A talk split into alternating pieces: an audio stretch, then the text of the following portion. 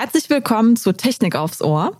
Heute besprechen wir, wie Lithium bald in Deutschland abgebaut werden kann. Denn wir wissen ja, kaum ein Akku ohne Lithium. Ja, und dieses Lithium soll aus dem Oberrheingraben kommen, also direkt aus Deutschland. Sitzen wir hier auf einem großen Lithiumvorkommen? Wie weit ist das Pilotprojekt von den Pfalzwerken und äh, wann geht's damit endlich los? Und damit sprechen wir heute mit dem Geschäftsführer von den Pfalzwerken, mit Jörg Ude.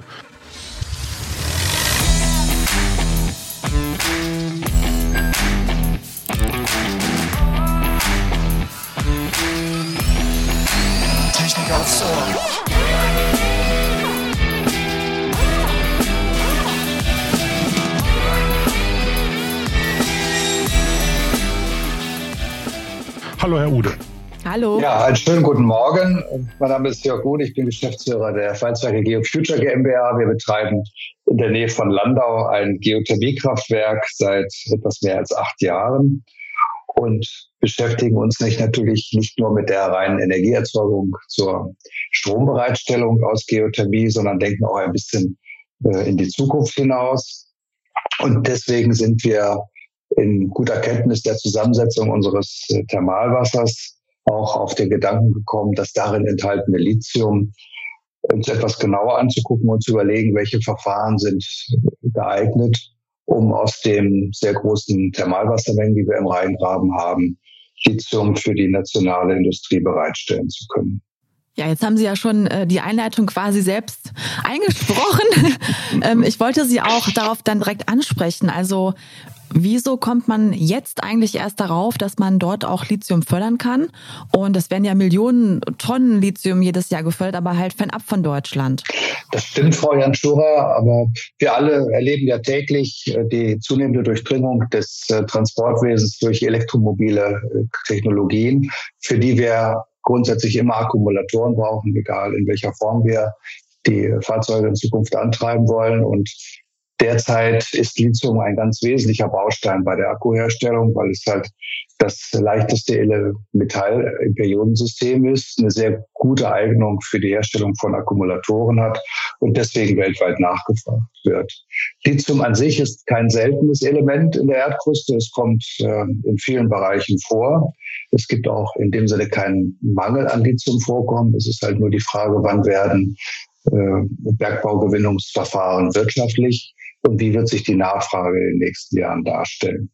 Das könnte ja heißen, Herr Ode, dass wir von den Abhängigkeiten, in denen wir uns im Moment befinden, was Lithium- und Batterietechnik angeht, also ich sage nur China, äh, irgendwann mal wegkommen können, wenn die auch sagen, das Vorkommen im Rheingaben ist sehr, sehr groß. Können wir uns da lösen von diesen Abhängigkeiten irgendwann mal in mittlerer oder fernerer Zukunft? Das glauben wir derzeit nicht. Ähm, der Rheingraben stellt sicherlich eine sehr interessante Ressource für den Lithiumabbau dar. Allerdings ähm, ist die Erschließung dieser Ressource sehr aufwendig, weil wir dafür tiefe Bohrungen in den Rheingraben hineinbringen müssen, die in der Regel so um die vier Kilometer tief sein werden.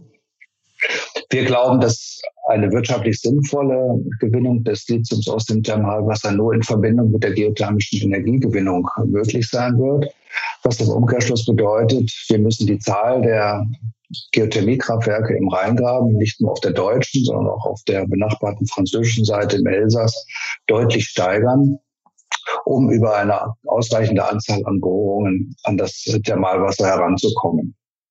Das ist grundsätzlich vorstellbar. Wir stellen auch erfreulicherweise fest, dass äh, etwas mehr Aufmerksamkeit der geothermischen Energiegewinnung wieder zugewandt wird und dass auch die in den vergangenen Jahren sehr ablehnende Haltung der Bevölkerung sich mehr in eine, in ein Interesse bis zustimmende Haltung gewandelt hat. Wenn man aber davon ausgeht, dass äh, die Branchenfachleute von einer Verzehnfachung der Lithium-Nachfrage von heute bis äh, in die Mitte der 20er Jahre ausgehen werden, werden nicht nur hier im Rheingraben, sondern weltweit äh, neue Produktionsstätten benötigt werden. Wir glauben, dass wir an einem Geothermiestandort, wie wir es in äh, Insheim betreiben, mit einer Förderrate von circa 70 Litern pro Sekunde ungefähr 1000 Tonnen Lithiumcarbonat äquivalent pro Jahr als Vorprodukt erzeugt werden können. Das heißt, wir brauchen sicherlich eine Verzehnfachung der Anlagenzahl im Rheingraben mindestens, um einen substanziellen Teilbeitrag zur Versorgung der deutschen Industrie leisten zu können. Mhm.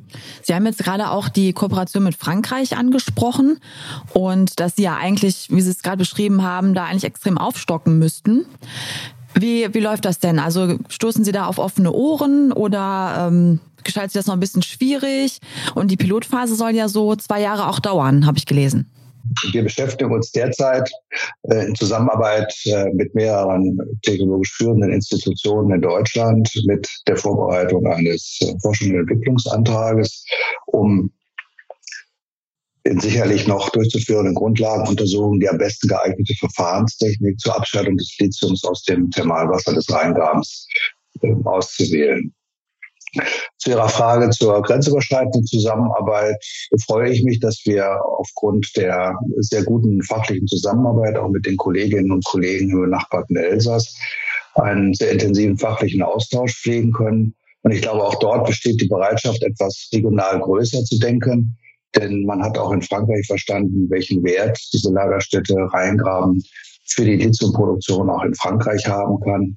Und dass wir sicherlich zusammen ein großes Rad erfolgreicher drehen können, als wenn jeder äh, Standortentwickler alleine versucht, für sich individuell eine Lösung zu finden. Kommen wir mal so ein bisschen noch zu den Ursprüngen zurück, Herr Ude. Lithium aus Thermalwasser hört sich ja jetzt erstmal ein bisschen, ja, für Otto Normalverbraucher schräg an. Wann sind Sie denn auf diese Entwicklungsidee gekommen? Oder wer hat gesagt, Mensch, lasst uns Lithium aus Thermalwasser rausholen, weil da ist es drin äh, und wir können es für die Akkus in Deutschland gut gebrauchen? Wann ist das alles mal aufgekommen? Also die Idee ist circa zwei Jahre alt. Äh, wir kennen natürlich die Zusammenarbeit, die Zusammensetzung unseres Thermalwassers schon wesentlich länger, weil wir regelmäßig Analysen des Thermalwassers durchführen und haben deswegen festgestellt, dass wir relativ konstante Lithiumgehalte in dem Thermalwasser hier im Rheingraben haben. Die schwanken so zwischen 180 und 200 Milligramm pro Liter und stellen deswegen auch im weltweiten Vergleich eine durchaus interessante Konzentration dar, wenn Sie überlegen, dass ein vergleichbarer Standort im Süden Kaliforniens, im sogenannten Imperial Valley, nördlich der mexikanischen Grenze, über eine ähnliche Geologie verfügt, wo bereits mehrere deutlich größere Geothermiekraftwerke in Betrieb sind und auch dort versucht wird, Lithium aus den Thermalwässern zu gewinnen, die ähnliche Konzentrationen aufweisen wie wir in den Salaren, in den Hochanden, insbesondere in Chile und auch in Argentinien, finden wir teilweise vergleichbare Lithiumkonzentrationen in den dort geförderten Salzlösungen. Kleine Anschlussfrage dazu. Das Ganze ist ja, wie Sie schon gesagt haben, auch sehr kostenintensiv, also viel Investitionen.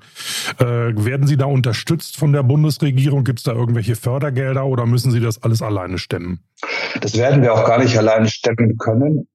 Deswegen, wie ich bereits erwähnte, bewerben wir uns derzeit in Zusammenarbeit mit dem KIT in Karlsruhe, mit der Universität Bremen und dem Fraunhofer Institut ISE aus Freiburg äh, im Rahmen eines äh, in Vorbereitung befindlichen äh, Forschungs- und Entwicklungsvorhabens und Fördermittel des Bundeswirtschaftsministeriums um unterschiedliche Verfahrensansätze zunächst mal im Labormaßstab und dann später im halbtechnischen Maßstab miteinander vergleichen zu können. Denn wir müssen berücksichtigen, die Thermalwässer im Rheingraben sind hochmineralisiert, enthalten eine teilweise recht hohe Konzentration an Schwermetallen. Das heißt, es muss eine Verfahrenstechnik entwickelt werden, die extrem selektiv das Lithium aus den sehr komplexen äh, Fluiden herauslösen kann. Und was glauben Sie, wann wir den ersten Akku haben werden in Deutschland, der mit Lithium aus dem Oberrheingraben bestückt ist? Wenn wir das im halbtechnischen Labormaßstab uns anschauen, dann kann das vielleicht schon in zwei bis drei Jahren möglich sein, was, weil wir dann sicherlich die ersten erfolgreichen halbtechnischen Versuche abgeschlossen sein können, mit denen erste Versuchsmengen vorgelegt werden können. Im technischen Maßstab wird das sicherlich noch um die fünf Jahre oder vielleicht sogar länger dauern. Ähm, wie sieht es denn mit Elektroautos aus? Also alleine äh, für einen Akku eines einzigen Elektroautos braucht man ja so 10 bis 12 äh, Kilo Lithium. Gibt das der äh, Oberrheingraben her oder würden Sie jetzt sagen, Elektroautos, da halten wir uns mal raus?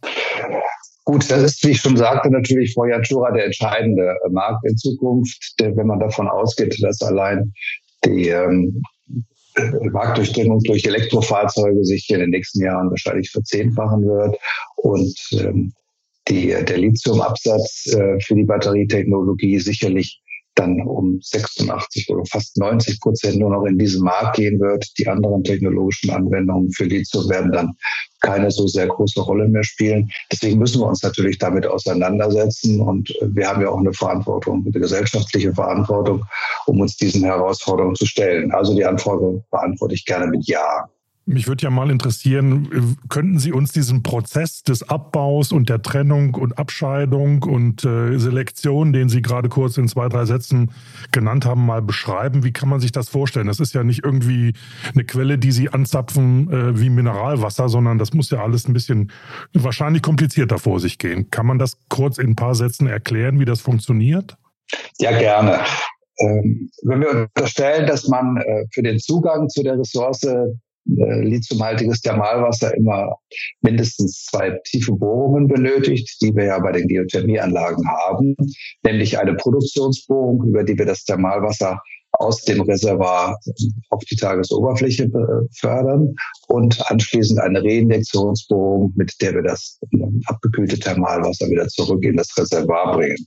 Über diese Bohrung wird das Thermalwasser über Tage bereitgestellt, zur geothermischen Energiegewinnung abgekühlt. Das heißt, die im Thermalwasser befindliche Wärmeenergie das Thermalwasser hat Temperaturen im Rheingraben zwischen 160 und 180 Grad Celsius, wird auf einen geschlossenen zweiten Kreislauf zur Stromproduktion, einen sogenannten Organic Rankine Cycle Kreislauf übertragen.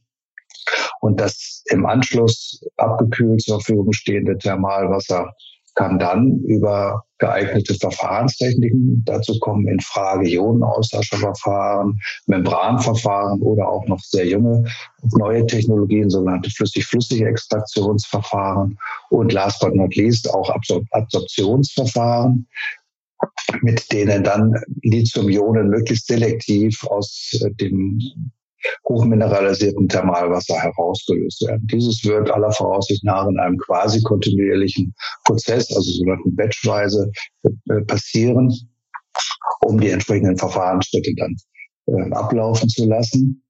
Wir gehen davon aus, dass an einem Geothermiestandort wie dem unsrigen, aber auch anderen, die derzeit in der Entwicklung sind, ein Vorprodukt mit einer relativ hohen Lithiumhydroxidkonzentration erzeugt werden kann, das dann an einem anderen dezentralen Standort zu einem marktfähigen Lithiumcarbonatprodukt aufbereitet werden muss. Kleine Frage, äh, eher etwas abseitiger. Ist die Südpfalz besonders energiereich oder äh, haben Sie da einen besonderen Standortvorteil? Also die Südpfalz ist allein schon als zweitgrößte Weinbauregion Deutschlands natürlich sehr energiereich. deswegen deswegen hat sie natürlich, deswegen hat sie auch viele Vorteile, aber äh, kommen wir gerne zurück zum Thema. Ähm, die Südpfalz liegt am Rande des Rheingrabens. Der Rheingraben ist eine geologisch hochinteressante Region Deutschlands und stellt sicherlich neben dem bayerischen Molassebecken die wichtigste geothermische Entwicklungsregion in Deutschland dar, weil wir hier die Möglichkeit haben, über vergleichsweise wirtschaftlich gut erreichbare Tiefen um die vier Kilometer an sehr hohe Thermalwassertemperaturen und in der Regel auch ausreichende Thermalwassermengen zur Stromproduktion, zur Wärmebereitstellung und, wie wir gerade besprechen, dann eben auch zur Lithiumproduktion zu gelangen. Wenn wir über Lithiumabbau sprechen, müssen wir natürlich auch den Umweltaspekt mit beachten und auch jetzt hier bei Ihnen nochmal ansprechen.